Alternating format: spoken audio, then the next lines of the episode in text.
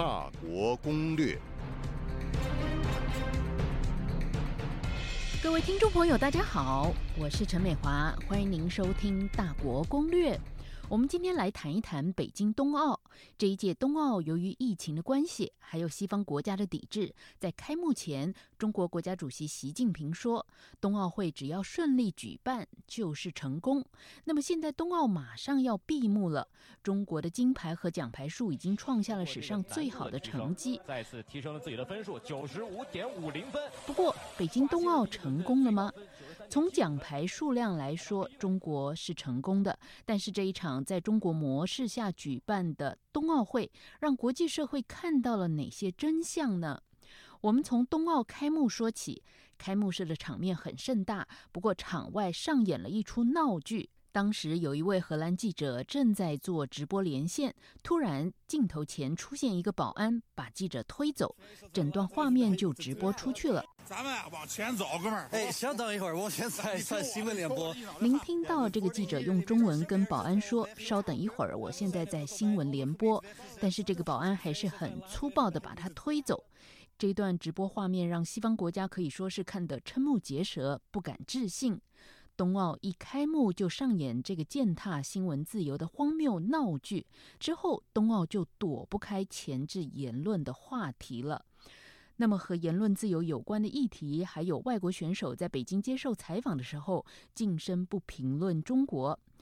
女子单人雪橇金牌得主德国名将娜塔莉·盖森贝格尔在北京接受采访时说：“她必须谨慎发言，等离开中国之后再评论。”而当她回到德国之后，就对德国媒体说：“奥运前她一直犹豫要不要参赛。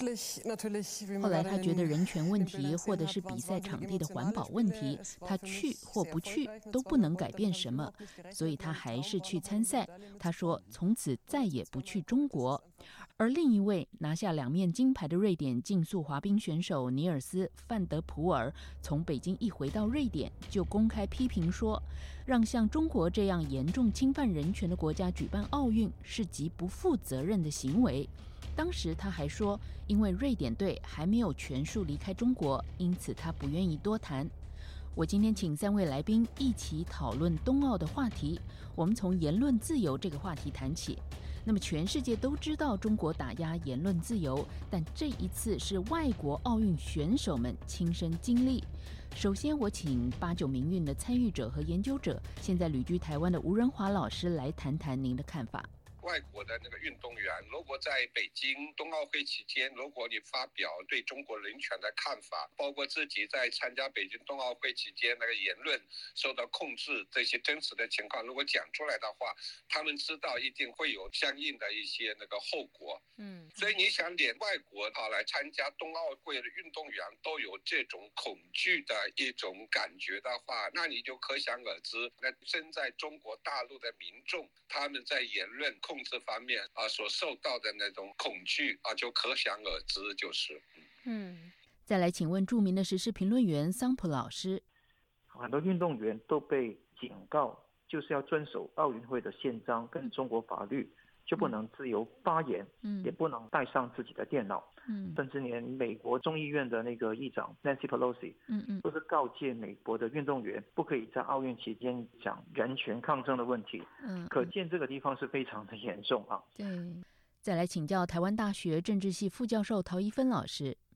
北京自己也很担心个别的奥运选手。到了北京之后，会针对你刚才所谈到的这些议题来表达个人的一些立场嘛？对。所以他在赛事开始之前，他就已经说过，如果在北京的这些选手，就他们的任何的言论的表达造成中国的政治的问题的话，他们就是说会比照中国社会一般的状况来处理，等于就是说会用刑法伺候这样子。嗯。那。国际奥委会对这样的做法视而不见啊，其实这是蛮令人遗憾的一件事情。那也确实就让这些选手没有办法。在奥运期间有任何对于任何事情的立场的表达啊，嗯，这个其实是跟这些年来国际运动界的一个趋势是相反的一个趋势，因为现在在国际运动界，其实运动员他们所强调的不光只是在就是运动场上的这种运动家精神，嗯，也是希望作为一个世界公民能够就一些他们所相信的理念。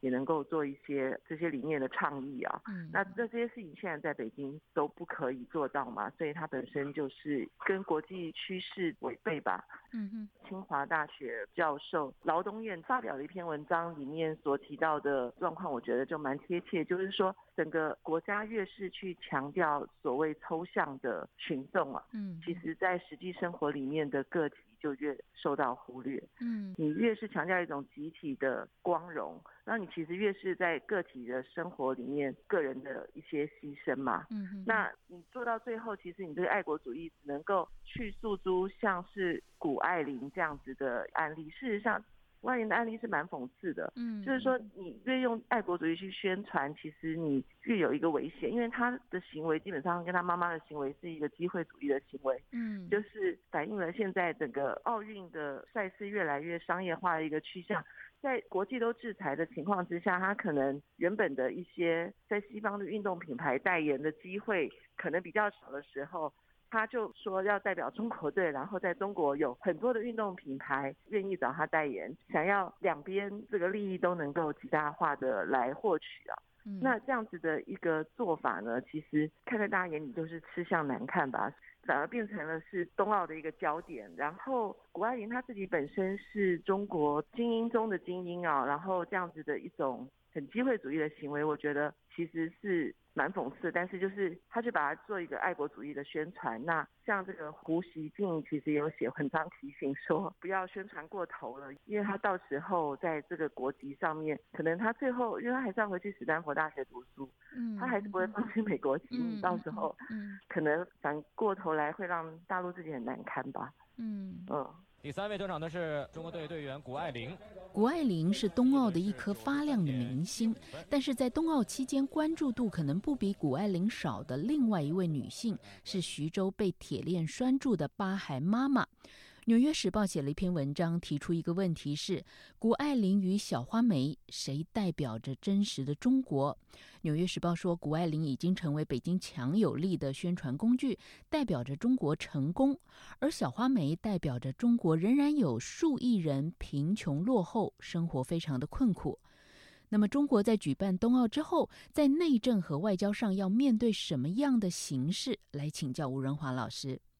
北京冬奥会结束以后，可能习近平的外交困境跟内政困境的问题可能更会凸显出来。嗯，因为北京冬奥会期间很多问题它会被掩盖。冬奥会期间，中国为了所谓的成功的举办，它就加强了那个网络言论的控制嘛。像那个徐州丰县铁链女子这么重大的问题，都被强行的掩盖嘛。但是冬奥会结束以后，焦点又重新可能又回到中国的外交跟内政的困境的问题上啊。但能包括中国的一个经济的问题上，嗯，二零零八北京夏季奥运会，胡锦涛跟各国政要的合照，从他的合照上可以看出来，那是中国开始强盛崛起的一个开端啊，一个标志。嗯，但是你从习近平这一次冬季奥运会各国政要那个合照上，你可以看出来，这是中国开始由强盛走向衰败的一个开始。嗯，好，再来请教陶一芬老师。零八年的奥运结束之后，美国正好发生金融海啸，嗯确实那时候全世界的感受是中国国力的一个增长啊。嗯，但是这次奥运这样子风风光光热闹之后，接下来其实习近平面对到的是国内外很多的难以解决的问题，还是存在那里的一个状况啊。嗯，就是他国内贫富差距并没有改变，然后经济起不来，然后内需下行，然后年轻人的失业率攀高，然后生育率。下降，嗯，等等的问题，加上这个疫情，就是接下来春天到夏天，可能是世界大部分的国家都要从这个 COVID-19 的疫情走出来了。但是因为中国的防疫的方式，他又不愿意只打中国之外的疫苗，然后他们自己其实对自己的疫苗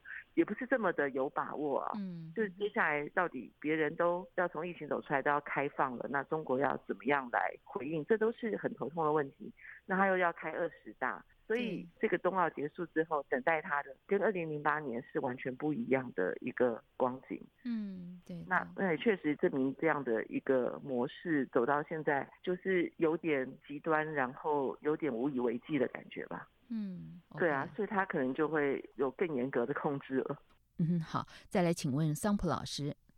可以说他搞了一场非常花了很多钱搞的这一个北京冬奥，嗯，但是呢却引起很多纷争。那包括他跟韩国之间哈，还有在韩国关系的，因为他穿那个朝鲜服在韩服出来，那个韩国民众，尤其年轻人现在对中国非常反感啊，嗯，因为很多小粉红啊就假冒韩国人在推特上向中国道歉啊，就假道歉，嗯，甚至。中国的王蒙是讽讽刺韩国队是摔得好，那那个韩国也有不同的选手被很不公平的判失格，嗯，那结果是引起很大的争论，嗯，那这些事情在韩国是越演越烈，嗯，所以你看到这个对于韩国三月初的选举，也可能刺激起一新一波的反中情绪，嗯，文在寅跟李在明政权可能不稳，嗯，整个国际上面来讲。对于中共这一次办这个冬季奥运是负面评价居多的，办完之后引起的中共或中国的形象甚至国力都有消减，嗯，形象消减，国力你民穷财尽嘛，给了这么多钱扎到里面去，对，那在割韭菜的时代，二次文革的时代。更加是花了一大笔钱在那个地方，达不到一个宣扬国威的效果。嗯，那反倒是有很多的事情给人家抓住来，一直来去做文章。嗯，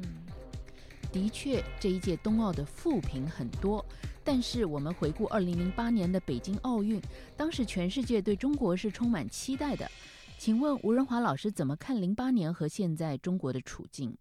在二零零八的时候，像国际社会对中国是有期盼的。而希望让北京举办奥运会，哈，能够让中国就逐渐的融入国际社会，然后带领中国更开放，然后走向民主。所以当时西方国家是有期盼的，所以中国政府也正是利用这个西方社会的这种期盼，成功的举行了北京那个奥运会。所以在二零零八年，像国际特色组织哈这些抵制北京那个奥运会的时候，像声音那个影响力是非常有限的。嗯，因为国际社会的主流是支持北京举办奥。运会的希望通过北京的奥运会能够将中国迎向更开放、更文明。嗯，但是实际上证明，北京奥运会只是让中国获利，但是西方的民主国家并没有获利，反而成了一个受害者。嗯，因为二零零八年的奥运会的确是让中国走向了国际社会，让国际社会看到了中国的崛起。对，中国政府也是通过二零零八年奥运会